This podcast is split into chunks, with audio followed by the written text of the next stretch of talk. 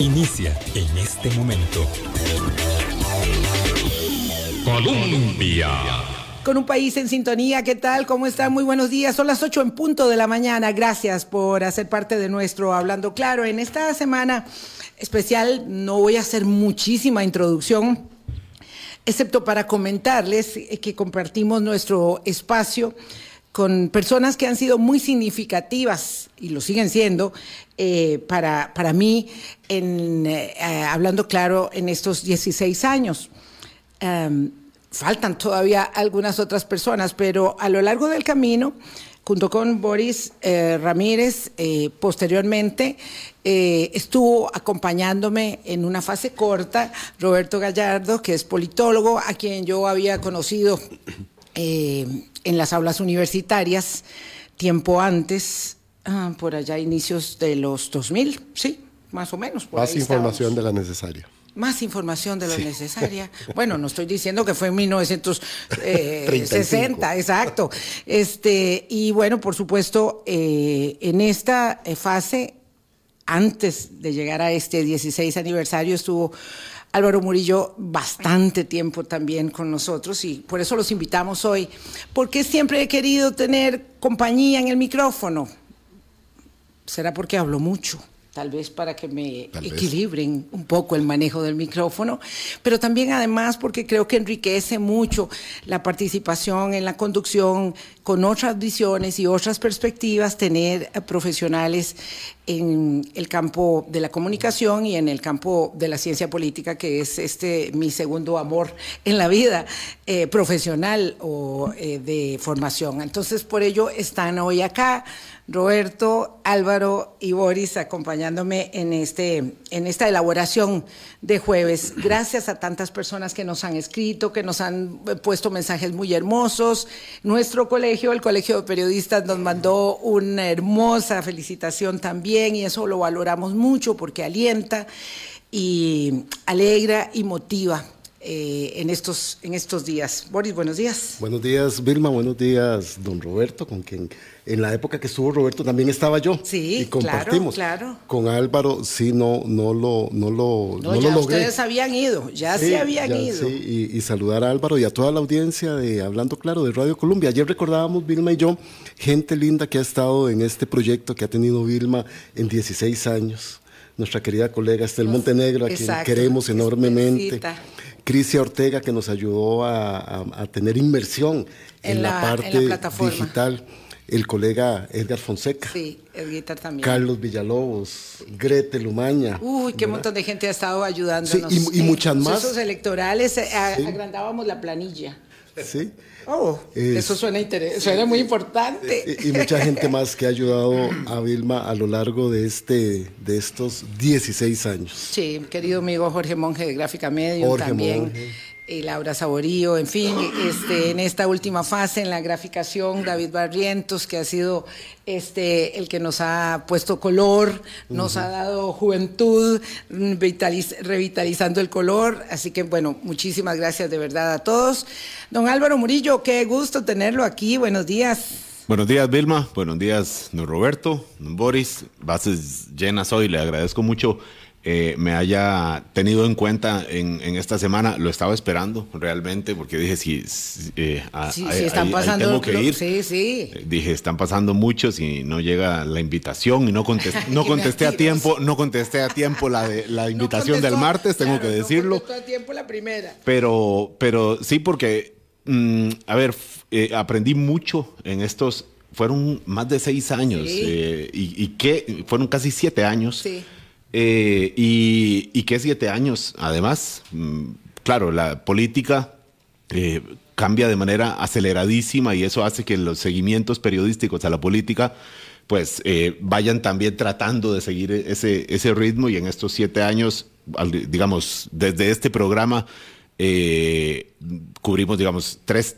tres gobiernos, ¿verdad? Luis Guillermo Solís, obviamente el de Carlos Alvarado y ahora eh, parte del de Rodrigo Chávez. Y entonces son muchísimas las experiencias, muchísimas las entrevistas eh, y, los intentos de aprender un lenguaje de radio que le permite a uno llegar a lugares donde la prensa escrita pues eh, no, no necesariamente llega con tanta profundidad. Entonces, por supuesto, agradecidísimo de estar hoy aquí también. La radio es una pasión.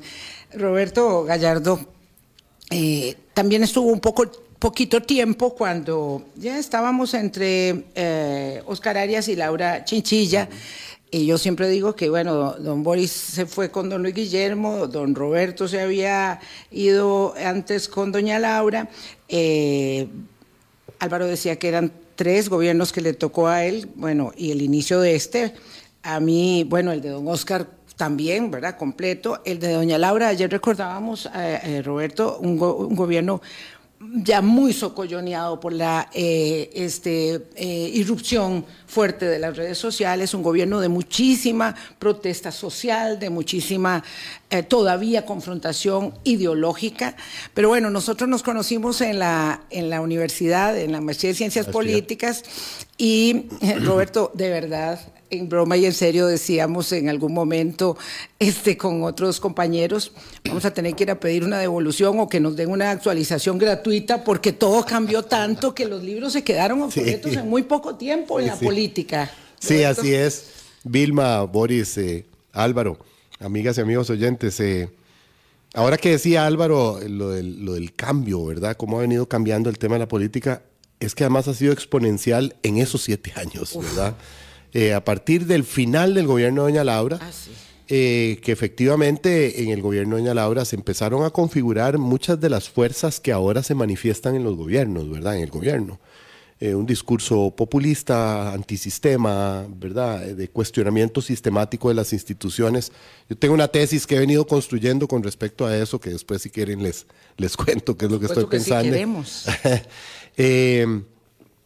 pero yo antes de, decir alguna otra cosa, tengo que decir que, bueno, yo tengo algún tiempo ya estar incursionando en la radio también eh, como, como invitado y como anfitrión de algunos programas, ¿verdad? Nada, colega CRC 891. Pero empecé los lunes a la una de la tarde. Muchas gracias y también en desayunos. En desayunos de Radio Universidad. A mí me tocó con Alberto Saloma hacer el, primer programa de desayunos de Radio y Universidad. Y yo estaba en esa planilla los miércoles en desayunos a las 7 de la mañana con el queridísimo amigo y profesor Manuel Rojas. Sí, em, y, sobre todo en esta fase, ¿verdad? En este programa de los lunes a la una de la tarde, eh, yo puedo apreciar eh, el mérito de Vilma de sostener este programa de 16 años. Es decir, yo me vuelvo loco buscando una persona que vaya todos los lunes al, y tratar de hacerlo con cierto criterio, ¿verdad? Tratar de hacerlo, porque es muy fácil, ¿verdad? Agarrar el teléfono y, llamar a los amigos. Alguien que venga, alguien que venga. Sí, sí, sí, vení, hablemos, ¿verdad? Hubo ocho horas, Roberto, que uno lo que hacía era abrir el micrófono y ponía a la gente a, a la gente, exactamente. Pero en esto que está diciendo, yo, solo quisiera hacer una puntualización. Vilma inicia, hablando claro, en un año que marcó, que, que ha marcado realmente lo que estamos viviendo vertiginosamente ahora, que es el año 2007. 2007. La discusión, la enorme discusión que tuvo el país para la aprobación del Tratado de Libre Comercio de Estados Unidos, Centroamérica y República Dominicana. Nada menos. Ahí, nada menos. Ahí creo yo, don Roberto y don Álvaro, que se sembró una semilla diferente de cómo venía dialogando Costa Rica. Y las fricciones, las heridas y los impactos de esa enorme discusión son las que nos tienen hoy aquí donde estamos. Bueno, yo quiero volver al, tema del esfuerzo de Vilma, pues, antes de meterme en la parte... Es que eso está buenísimo, sí. Qué bruto, Boris. Eh, lo que quiero decir es que eh, eh, no es fácil. Yo quiero decirle a nuestras amigas y amigos oyentes que no es fácil tener un programa de radio.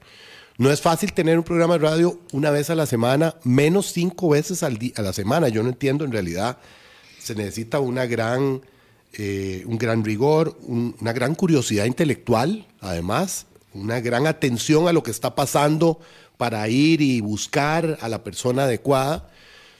Y, siempre hay invitados eh, eh, que aportan en este programa y eso es un testimonio al respeto que Vilma ha logrado concitar en la gente.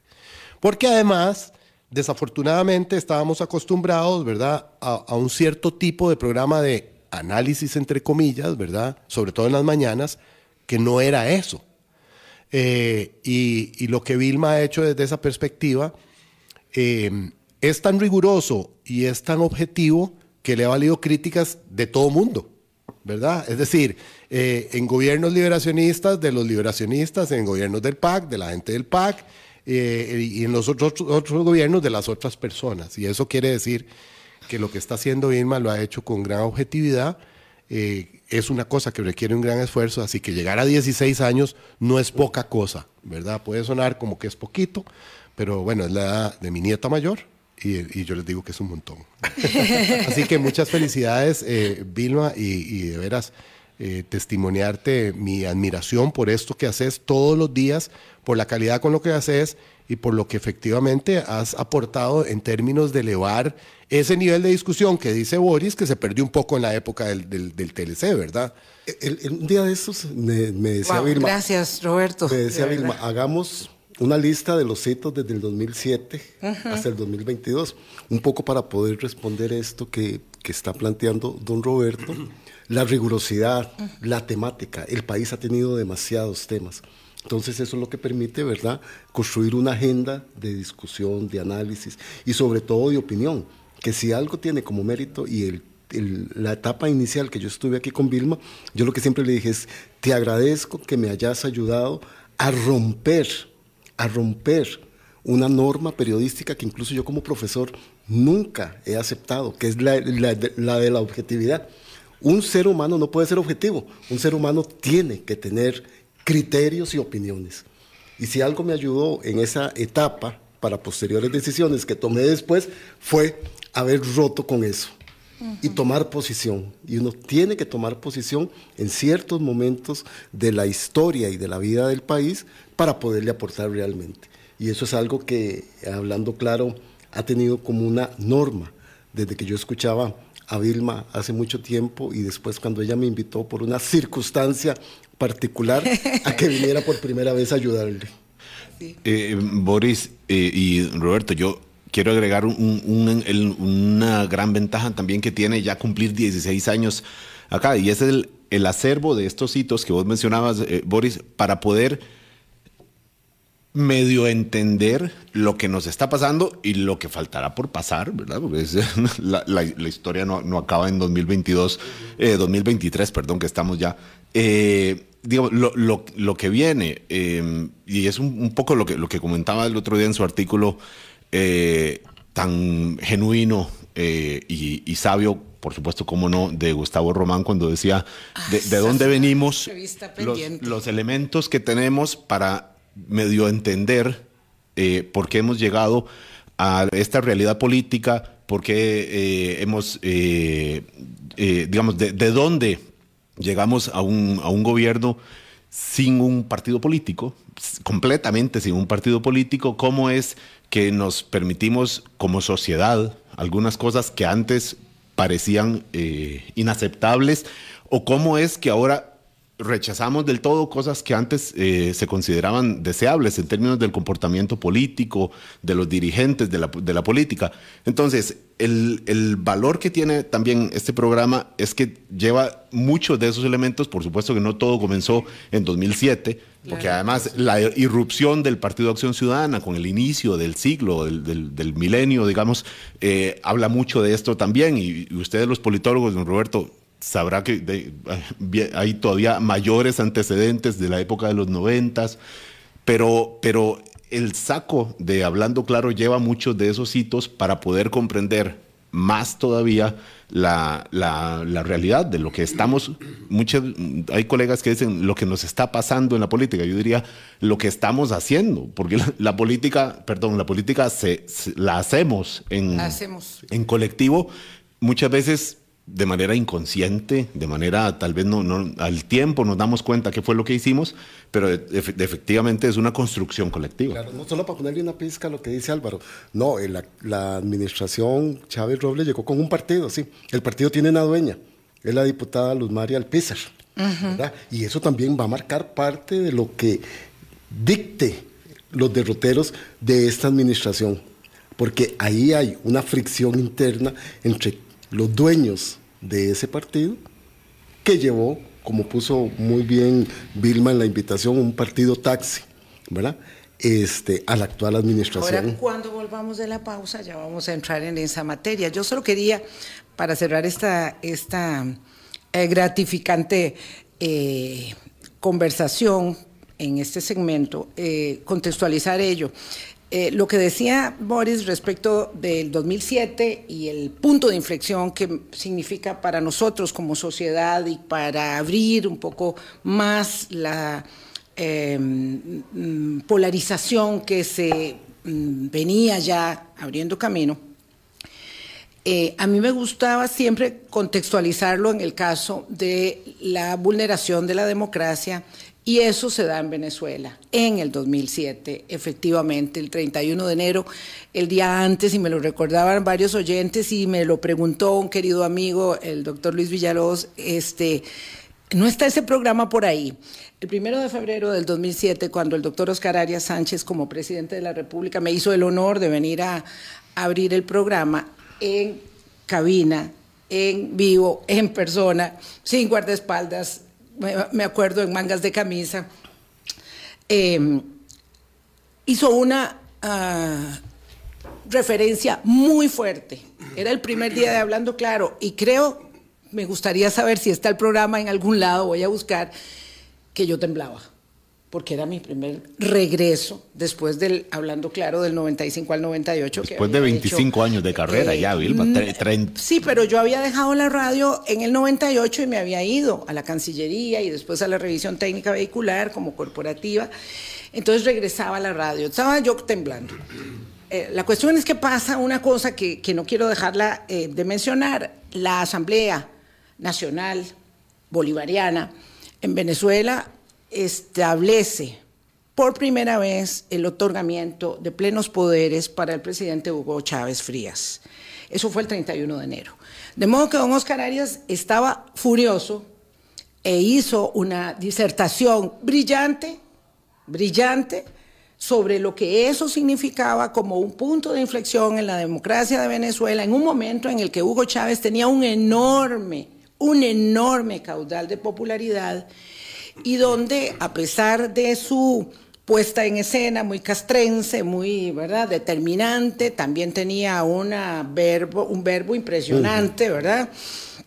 Eh, nadie, nadie pensaba o nadie quería creer que eso se iba a convertir en lo que jamás podíamos imaginar que se convertiría Venezuela. Pero don Oscar sí, pero don Oscar sí lo vio. Entonces, el programa resultó totalmente diferente de como yo había pensado que iba a ser el programa. Y ustedes saben que nosotros, pues, la tomamos por donde venga. Hay que saber moverse, hay que driblar. Y aquello fue el primer programa que tuvimos en Hablando Claro, que pasó a todas las cadenas de noticias. O sea, terminaba el programa y aquello estaba en F, estaba en France Press, estaba en todas partes y entonces, claro, los medios de comunicación de Costa Rica hacían eco de los cables internacionales que habían emanado de el programa, claro, y, y, no decían que era un programa recién nacido que se llamaba Hablando Claro en Radio Colombia. Este, pero bueno, no importa. El hecho es que eso marcó eh, algo que lo citábamos como de los hitos del 2007 junto con la, el TLC, y era el inicio también, eh, esto siempre es un proceso, no es que empezó ese día, como decía muy bien Álvaro, ya había habido la explosión del primer populista de, de la época reciente en América Latina, que fue Fujimori, el populista con tinte autocrático que había cerrado el Congreso, eso había sido en el año 90, entonces ya, ya hay cosas siempre en proceso, ¿verdad? Eh, pero ahí se empieza a resquebrajar la, la, la, consolidación que habíamos creído que teníamos de las democracias en la mayor parte de América Latina. Y en una democracia como la venezolana. Y en una democracia como la venezolana, para terminar con estos siete millones de eh, desplazados, de migrantes. En fin, esto es parte de la historia y queremos eh, rememorarla con Roberto Gallardo, Álvaro Murillo y Boris Ramírez. Hacemos una pausa y volvemos. Colombia. Con un país en sintonía, 8.22 minutos de la mañana, aprovechando, por supuesto, la presencia de Roberto Gallardo y de Álvaro, que ha sido eh, encargado de cobertura política de prácticamente toda su carrera, planteábamos como eje de conversación también para esta mañana el tema de los partidos políticos. Yo, eh, eh, pues obviamente tengo como muchos la congoja de que eh, nuestro sistema de partidos políticos de verdad está en un estado calamitoso. y cuando mm, recordaba Álvaro que el presidente de la República llega en vía de un taxi, de un vehículo, ¿verdad?, que lo transporta al ejercicio del poder y que tantos años ha que la Unidad Social Cristiana eh, dejó de gobernar, que Liberación perdió tres campañas seguidas, que el PAC perdió su representación legislativa, algo que es gravísimo, gravísimo, y que la gente no lo puede a veces dimensionar y no tiene por qué, hay que explicarlo. Eh, y encontramos un partido taxi y unos inquilinos en casa presidencial que están organizando un partido para continuar, no con el que llegaron, van a cambiar. Probablemente digamos que uno diría, vino en taxi rojo, se va ahora en Uber o coge un Didi, lo que sea, porque va a cambiar de medio de transporte para la municipal y la presidencial. Esto, esto cómo se explica eh, para un ciudadano que probablemente diría, bueno, ¿y eso qué importa? Si es un partido o es el otro, yo lo que quiero es un líder fuerte que me resuelva los problemas que estoy enfrentando. No es nuevo, Irma, no es nuevo. A principios del siglo XX eso era, así era la, mecánica eh, política. Los partidos políticos se creaban a la sombra de un líder, eh, el líder ganaba las elecciones y se acababa el partido político, o perdía las elecciones varias veces y se acababa el partido político, ¿verdad? Y tenemos la experiencia de países como Guatemala, por ejemplo, cercanos, eh, contemporáneos, en donde igual los partidos políticos eh, no son eh, organizaciones permanentes de creación de, pensamiento ni nada por el estilo. Eh, qué mal referente, digo que nuestro amigo nuestro amigo Kevin Casas dice que en la de menos le estamos estamos azotando el caballo muerto, ¿verdad? Los partidos políticos son una, un, invento reciente en la historia de la ciencia política. Los partidos políticos no existían sino hasta hace 200 años. Eh, en el fondo, Vilma, y amigas y amigos oyentes, lo que tenemos es una crisis del principio de la representatividad. Así. Y eso es gravísimo porque, bueno, sabemos que no podemos tener una democracia participativa universal, ¿verdad? No, todo el mundo puede involucrarse en todas las decisiones en todo el tiempo. Y para eso nos inventamos el principio de la representación. Pero resulta que los representantes en todos los niveles están deslegitimados frente a una ciudadanía muy descreída, ¿verdad? Entonces los diputados no me representan, no me representa el presidente de la República, no me representan los magistrados, no me representan eh, nadie, ¿verdad? Y en ese digamos, en ese contexto es muy difícil que los instrumentos de representatividad por, por excelencia, como son los partidos políticos, tengan alguna validez. Ahora, a mí lo que, lo que yo he venido rumiando en los últimos tiempos es que en realidad eh, todo esto que está pasando es producto de una división cultural que se ha venido dando en el país desde hace mucho tiempo. Empezamos a ver los elementos de esa división cultural en el 2018. Resulta que ya tenemos, hay un montón de categorías que no tenemos acuerdos. No. cosas que eran claramente definidas para toda la sociedad, que compartíamos un significado, ¿verdad? Ahora resulta que cada uno tiene su propio significado, que es un matrimonio. ¿Cómo defino yo matrimonio, verdad? ¿En qué ámbito lo defino? ¿Con qué alcance lo defino? ¿Y con qué alcance lo define una persona que vive en la zona costera? No podemos ponernos de acuerdo ni siquiera en lo básico. Entonces, yo lo que creo es que eso está alcanzando otras categorías que para nosotros han sido sagradas. Y entonces pasan las cosas que pasan con Parque Viva y con el megacaso fiscal. Nosotros decimos, eso es una una, una amenaza a la libertad de expresión y la gente dice, es que yo no, creo que eso sea libertad de expresión. Pero don Roberto... Es, perdón, Boris, hay un cuestionamiento de pilares básicos de nuestra concepción de la democracia y parte de esa diferencia. Hay un grupo de gente en este país que tiene una visión de mundo que es completamente diferente a la nuestra, completamente diferente, en donde esas categorías que habían sido básicas para nosotros están bajo cuestionamiento y a nosotros nos parece que son incuestionables. Bueno, que la libertad de expresión, ¿cómo vamos a cuestionar eso? Pero esa gente dice, no, es que como usted la entiende, yo no la entiendo, ¿verdad? Porque libertad de expresión para mí no es eh, un consorcio periodístico con intereses propios, por decirles algo. Y entonces, claro, por eso es que nos asusta toda esta gente. Por eso es que la retórica de Rodrigo Chávez nos pega, ¿verdad? Porque él está hablando de cosas que para nosotros son intocables de alguna manera, pero lo está haciendo aupado por un montón de gente que dice, sí, está bien, dele a eso, porque eso en realidad lo que ha sido, este sistema lo que ha sido es un repartidor de beneficios, un repartidor de privilegios. Y a mí no me tocó nada. Nada. A mí no me tocó nada, claro. La desigualdad económica sistemática genera desigualdad cultural, diferencia cultural. Y la diferencia cultural es difícilmente remontable. A, eso quería llegar, don Roberto, porque en esa crisis de representatividad, la crisis es de la ciudadanía, que dejó de creer o en sus partidos políticos o en sus estamentos institucionales. ¿Debido a qué? A que la democracia no le ha derivado en lo que le prometió. Y le prometió bienestar, y le prometió educación, y le prometió acceso al agua, Pero, y le Boris, prometió salud, Boris, pero- y no pero- se le cumplió. Pero ¿sabes qué es lo más curioso de todo eso? Es que no, sí se le cumplió. América Latina vive mejor ahora que hace 40 años. Mucho mejor, La claro. gente vive mucho Pero no mejor que hace 40 años. Hay un sentido de injusticia con respecto a los beneficios de la, de la, del ejercicio democrático que la gente resiente. Porque la clase media en este país efectivamente puede tener su casa y puede tener eh, eh, educación, etcétera.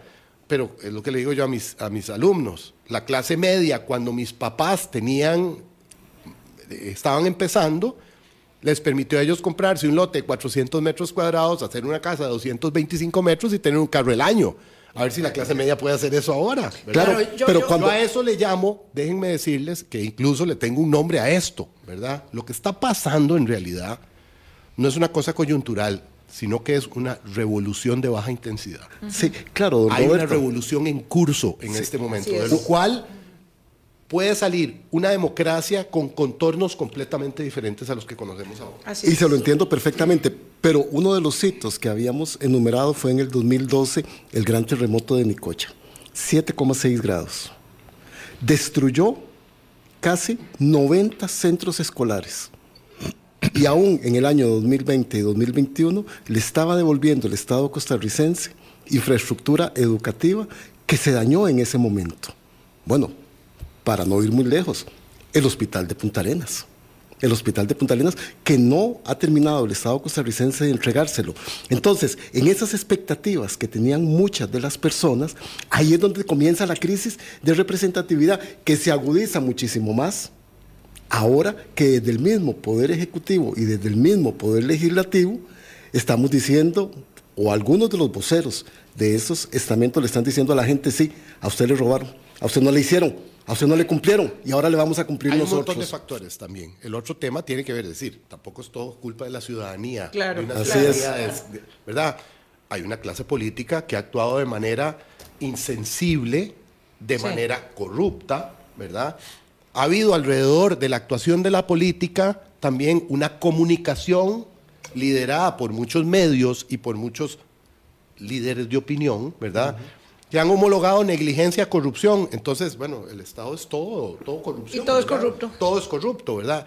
Y ahí, como también dice Kevin Casas, cuando todos los políticos somos corruptos, no importa quién elijamos, ¿verdad? No importa que no tenga eh, eh, calificaciones, no importa que venga acusado de acoso sexual de una institución internacional, no importa que tenga 35 años de no vivir en el país, Claro. no importa. Yo, yo quiero referir el tema este de la, de la desigualdad eh, en el contexto de que evidentemente salieron de la pobreza millones de millones de latinoamericanos, ¿verdad? Y, y- y ahí vamos también nosotros.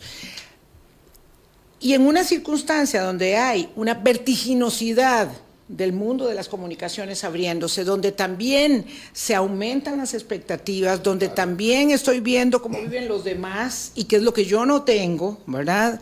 Y para ello no hay que ser un cubano en Cuba para decir, bueno, es que, es que realmente yo no tengo nada de todo lo que tienen todos los demás, sino que en nuestro propio entorno, en, en, en esa diferencia que vos hablabas de la costa y el centro, las personas están observando cómo vivimos, en el área metropolitana y cómo es la vida diferente entre Santana y Santana, entre Escazú y Escazú, para uh -huh. no tener que, para no, para no hacerlo eh, distinto, ¿verdad? Entonces, claro, en efecto, se trata de una gran cantidad de factores que llevan a la consideración un tanto desde una perspectiva mmm, de la clase media, diríamos el Ranzagot, muy cómoda, porque eso, eso es cierto, eh, un tanto cínica respecto de que, entonces, ¿para qué? la democracia y además de cuál democracia hablamos. Uh -huh. Mañana vamos a conversar con Tatiana Benavides respecto del tema. Es que además estamos hablando todos de lo mismo cuando hablamos de democracia. No, a lo no, mejor no, no, probablemente no. Entonces, aquí estamos encontrando razones estructurales de asuntos que se manifiestan coyunturalmente en la ciudadanía que está eh, aplaudiendo digamos, la emergencia de un liderazgo que sea fuerte y que le prometa que le va a resolver los problemas, porque no se los ha resuelto, pero sí le promete que se los va a resolver. Y hay en el fondo una necesidad enorme de creer en el nuevo líder. Porque no hay otros, no hay otros referentes, digo, perdimos los referentes, eh, los liderazgos católicos, que eran muy fuertes, o de otras denominaciones, ¿verdad? Eh, perdimos los referentes del liderazgo empresarial. El liderazgo empresarial se está pronunciando en este país porque tiene mucha congoja con el tipo del dólar. Antes de eso no había dicho nada. Eh, nada. Bueno, cuando le, cuando le movieron el representante en la Junta Directiva de la Caja Pero del Seguro una Social, cosa muy nada puntual. más. Vamos a ver, respecto del Claro. fenómeno, respecto de la sintomatología, ni una palabra. Entonces, vamos a lo mismo. Vamos a corporativizar de nuevo, ¿verdad?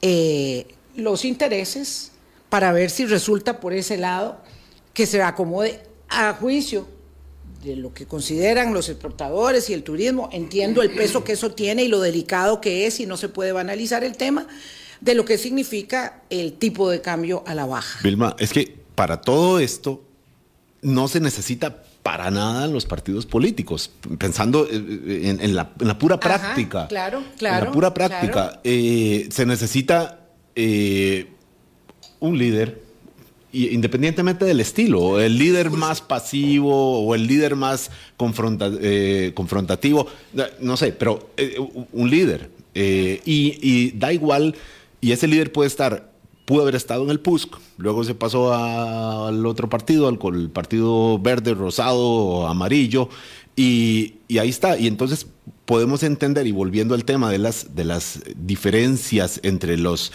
la, la, la costa y, y la, y la rica, puedo entender lo que ya se ha probado en los estudios eh, que ha hecho el CIEP, además en la UCR, de cómo en las provincias costeras han pasado de votar del Frente Amplio al- a Fabricio Alvarado, a Rodrigo Chávez, ah, no, perdón, an- a un a principio era el PUSC, era antes. PUSC, luego le dio el triunfo a Oscar Arias. Luego votó por José María Villalta, luego pasó a Fabricio Alvarado y ahora es un, un- un fuerte de apoyo para eh, Rodrigo Chávez. Siempre es buscando. No importa el algo, quien partido. sea. No importa el no partido. importa la bandera. Sí, pero y que ahí, le responda. Y ahí, por eso, responda. claro, la crisis de representatividad que se refleja mucho en el día a día. No sé si ustedes han ido a una reunión vecinal, llámese de la Junta del Condominio, llámese de la Asociación de Desarrollo, y ahí es increíble, siempre lo, lo recuerdo eh, en una reunión que estuve, que una señora decía, no, no, a mí ustedes, le decía a la Junta, ustedes No, no, me, no me representan. representan. Y entonces le decían a ella, súmese, venga. Ah, no, pero es que yo no me meto. Claro, ¿y quién se quiere meter? Yo no me meto y no ¿Quién me representan, pero arreglen, alguien arregle esto. ¿Alguien quién? Entonces, el, el que habla más encantadoramente, que pudo ser Hugo Chávez en el 2007 en Venezuela, o el que habla de una manera más, eh, no sé, que genera más ilusiones, que puede ser el Luis Guillermo Solís del 2014, o el que, el que dice vamos a cambiar Trump. todo. eh, y, y se acabó la fiesta, yo me como la bronca, que es efectivamente don Rodrigo Chávez en 2022, ¿verdad? Entonces, insisto, y para todo esto es absolutamente prescindible la figura del partido Claro. político. Permítame, eh, eh, eh, ahí lo dejamos para vol- volver sobre ello. ¿Qué hace de una, qué hace una democracia clásica, representativa, para poder remozarse si tiene partidos políticos que están enfermos o nuevas divisas partidarias que están en constante formación y disolución? Es en efecto, eh, digamos, inocuo que los partidos políticos no sirvan, porque la gente dice que no quiere volver a votar por liberación, no quiere volver a votar por el PAC, no quiere volver a votar por la unidad, y uno diría, bueno, ya dejemos esos ropajes atrás. Entonces, ¿con cuál? ¿Y cómo? 838, ya volvemos. Colombia. Con un país en sintonía. Hoy jueves conversamos con Roberto Gallardo, Álvaro Murillo, eh, compañeros que han estado aquí en diferentes épocas, en hablando claro, ayudándonos, aportándonos. Vamos a ver, dije algo que le molestó a algunos eh, oyentes, eh, bueno, a, a algunos de los que seguían en plataforma la invitación. Hoy por hoy está sometido a discusión el elemento.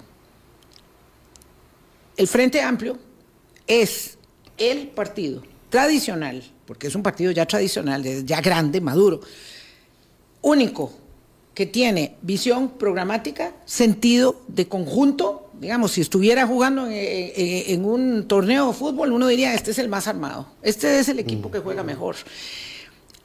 ¿Y qué pasa con los partidos tradicionales venidos tan a menos, corporativizados, unos como eh, segmentos de alcaldías, otros como segmentos provinciales, eh, unos casados aliados de- del gobierno de manera muy incondicional, ¿verdad? Otros solamente respondiendo al sistema de negocios, a algunos de los negocios del sistema eh, de negocios.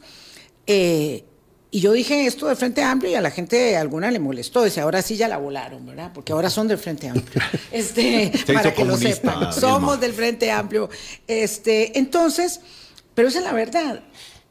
Que hace un país, una democracia clásica representativa, eh, Roberto, con esta eh, eh, enfermedad que ha cundido en los partidos políticos, donde hay un pequeño partido político que se muestra como tal, si es que es así, yo no sé si estás de acuerdo. No, sí estoy de acuerdo dentro de la definición clásica. Y la gente tiene que hacer la, la diferencia de, eh, no es lo mismo decir que ese es un partido político que esté uno de acuerdo con lo que postula ese partido político.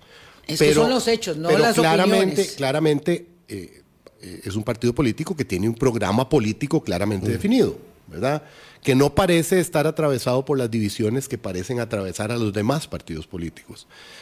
Ahora, ¿qué es lo que se puede hacer? Lo primero es entender que Rodrigo Chávez es síntoma y no causa, ¿verdad?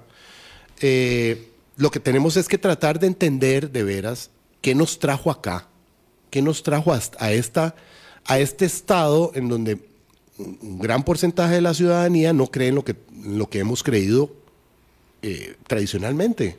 Por- En lo por- que creíamos que creíamos todos. Exactamente, en los acuerdos tácitos que según nosotros teníamos como sociedad y resulta que no, que no es cierto. Hay gente que efectivamente me dice a mí, no, yo no creo en eso que usted me está diciendo, Eh, no creo en los partidos políticos. Bueno, eh, dentro de nuestra concepción clásica de la democracia, los partidos políticos son absolutamente indispensables. Exacto. Pero, bueno, eh, antes de los partidos políticos había representación de gremios, por ejemplo. Tal vez vamos a eso otra vez. Pero es un poco lo que ¿Verdad? tenemos. Vestidos con ropajes de partidos políticos. De acuerdo. Bueno, eh, tal, vez, de gremios. tal vez lo que deberíamos es eh, denominarlo así directamente. Eh, Lo que no nos podremos brincar, don Roberto, es el proceso electoral. No, no, no, estoy de acuerdo. Estoy de ¿Cómo- acuerdo. ¿Cómo llegaremos? ¿Cuáles serán los instrumentos, de los pronto, vehículos? de pronto, y entonces eh, vamos por postulaciones libres, por grupos que no tienen que ser partidos políticos y tengamos una Claro, pero eso, de re- eso, eso 250, requiere, eso requiere 250 una, una, postulantes, una ¿verdad? reforma. Sí. ¿Verdad? Tal vez, yo creo que, a ver, dentro de, dentro de las soluciones que uno eh, piensa, ¿verdad? De pronto, efectivamente es un momento para ir pensando en un sistema político diferente. La de menos tenemos que hacer circunscripciones electorales, elecciones uno a uno. Deberíamos haber hecho circunscripciones electorales cuando eh, el doctor Miguel Ángel Rodríguez lo propuso cuando era diputado. Correcto. Mucho antes de llegar a ser presidente de la República.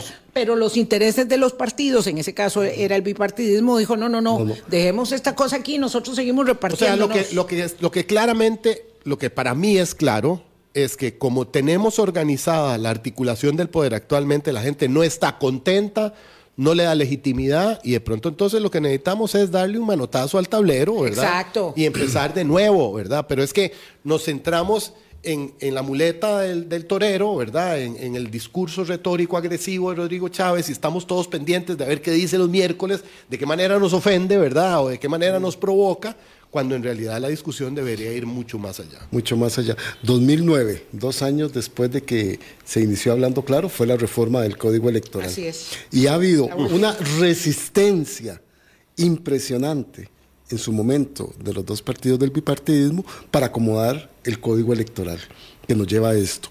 Y estamos pensando que la gente en los territorios cree e idealiza la democracia como nosotros tal vez la idealizamos. Pero no solo en los territorios, perdón, Boris. Aquí en, en el área metropolitana, ¿verdad? Igual. Rodrigo Chávez obtuvo votaciones No, no, importantísimas. Es que ¿verdad? claro, es- es- esta cosa de la Sí. costa y la periferia hay que, de- hay que quitársela a lo, a lo físico. Es, un, es un- como un espacio virtual, porque hay periferias aquí en el, en el centro del país, ¿verdad? Lo decía Vilma, Escazú, Escazú y y San Escazú. Felipe de la Abuelita. Exactamente. ¿Verdad? Que quedan a 10 metros. Ana y Salitral. Tirraces y. Tantos. Tirraces de Curridabat. Moravia, eh, Tirraces, San Vicente y la, y la Tirraces Trinidad. y Monterán. Tan- Imagínese Tirraces y usted, Monterán. es una cosa, es un universo.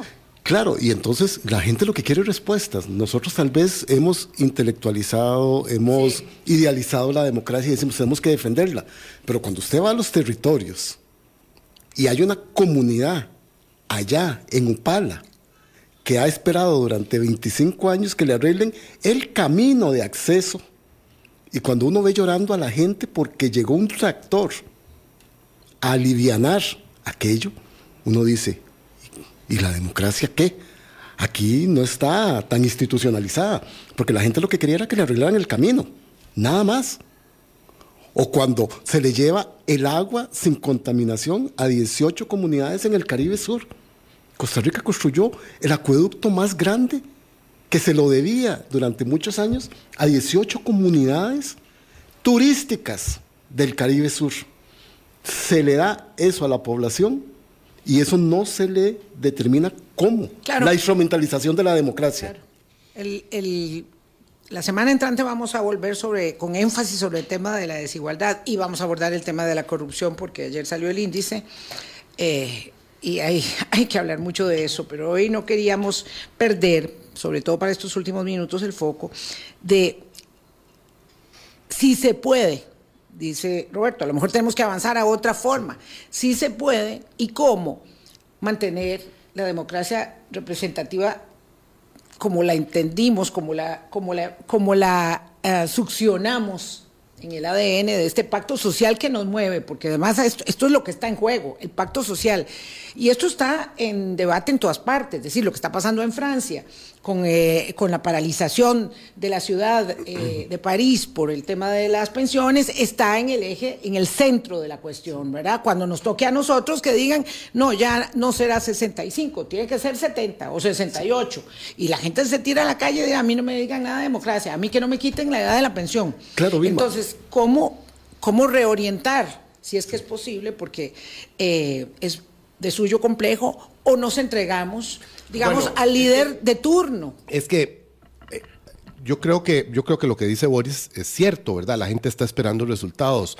Pero también hay una cosa discursiva, ¿verdad? Claro. Hay una cosa simbólica, porque realmente los niveles de apoyo de Rodrigo Chávez, los, los niveles de apoyo derivan no de lo que ha hecho, ¿verdad? Mm. Eh, sino de lo que dice en contra de todos de aquellos actores con los lo que, dice, y ¿verdad? de la forma. Es decir, la conferencia de prensa de los miércoles es pararse frente al micrófono y enseñarnos el dedo medio a todos los actores políticos tradicionales. Claro, dice aquí un querido oyente, claro, es que este es el ejemplo típico, dice él, eh, del caso, del megacaso del BCT. Qué bueno, independientemente de la desestimación, qué bueno que vayan detrás de los millonarios que nos han robado igual que las pensiones de lujo, en fin, eso es articular un discurso efectivo, efectista, que la gente está deseando oír. Y es falso, porque es que yo no terminé la idea. Claro, es y, es falaz. fa- y es falso, Es porque además el Estado costarricense le ha derivado un montón de beneficios a su población Claro. en obra pública, en servicios, durante todos En los- salud, to- en, salud, en todas las O sea, administraciones. El país fue un lujo en la Sí, pandemia. y entonces, cuando la gente viene a decir, es que los políticos se robaron todo, eso no es cierto. Eso no es cierto. Hace falta una mejor Se, y se mayor han robado distribución. mucho, Boris. Se han robado mucho. Sí, sí, sí, Al- ciertamente. algunos casos puntuales, No. pero es que yo quería volver a una cosa que dijo don Roberto, que no quisiera que termine el programa sin decirlo. El papel de la prensa en esa señalización, ¿verdad? Que es lo que está diciendo Álvaro, también hay una responsabilidad, porque el Estado costarricense ha invertido mucho, que ya faltan recursos para hacerlo mucho mejor, pero estar señalando siempre no se ha hecho bien, se lo robaron, qué barbaridad, es lo que hace que asuman gente como Rodrigo Chávez a venir a decir, aquí yo encontré esto y no había absolutamente nada. Pero Los insisto, discursos absolut- absolutistas nunca llevan a nada. bueno. A nada. Así pasó, ¿verdad? Lo que empezó como una preocupación válida, que terminó siendo un arma política, ¿verdad? El discurso de ética, por ejemplo, del PAC, eh, terminó efectivamente en un, eh, en, un lodazal, ¿verdad? Que no Y en un boomerang para ellos también, además.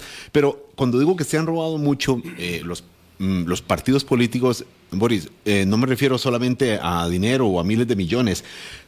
Bueno, la confianza, que es este intangible y esta cosa tan valiosa, la confianza en la, en la, clase política, que, que pasa, por supuesto, o que es un medio para llegar a la confianza en las instituciones, llámese Poder Judicial, llámese Defensoría de los Habitantes, que por cierto, hoy hay una elección que hay que mirar en la Asamblea Legislativa, llámese el, alcalde de, mi pueblo, Poás, o Santa Ana, o eh, el que sea esa confianza ya no está, ya no está de partida. Entonces es, véndame usted, o sea, hágame un discursito rápido para ver si me convence. Y hay habilidades que ciertamente ha tenido el gobierno actual de hacerse discurso rápido y convencer, sabiendo que hay un clima ya de desconfianza de Campo partida. fértil. de Y, cu- todos- y cuando los resultados de lo prometido no sea, porque esto es lo que va a suceder. Eso Esto es lo que va a suceder en este gobierno.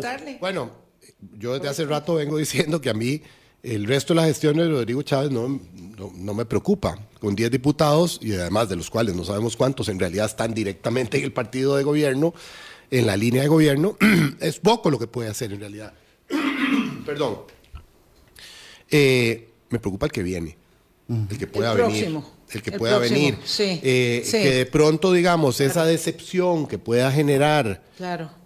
que yo les voy a decir que yo de pronto ya no estoy tan seguro que efectivamente vayamos a llegar a un momento en donde la gente eh, esté mayoritariamente en contra del gobierno. No, no estoy convencido, ya no estoy convencido. Antes lo creía, pero realmente en reconocimiento de que estamos viviendo una cultura política en construcción Inédita, inédita, inédita. en la de menos, este es un gobierno que se va con esos niveles de popularidad a los cuatro años, perfectamente, Y que puede tener la Eh, capacidad, digamos, de un poco de bendecir al que venga. al sucesor, Eh, de generar eh, eso. Y, lo tienen claro y trabajan por ello. ¿Qué, condiciones, ahí sí da- están ¿Qué en- condiciones darían eso, don Roberto? De que Es que el mantengan pro- estos niveles. El problema es que quienes denunciamos lo que está pasando somos los más desprestigiados del sistema político, ¿verdad?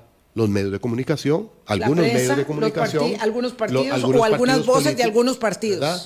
Sí. Eh, el que lo hace más consistentemente es el Frente Amplio. Ah, no, pues son comunistas. Sí. Y entonces ya, listo. desacredita. ¿verdad? Ni se diga a alguien del PLN, por ejemplo. Y confrontado alguien- con la realidad, con la realidad de la canasta básica, con la, la realidad gente- del la pago gente- de los, la gente de los puede, intereses. puede sentirlo, ¿verdad? Puede sentirlo, pero igual perfectamente le puede atribuir las responsabilidades a los demás. Ah. Ah, no, es que no lo dejan gobernar.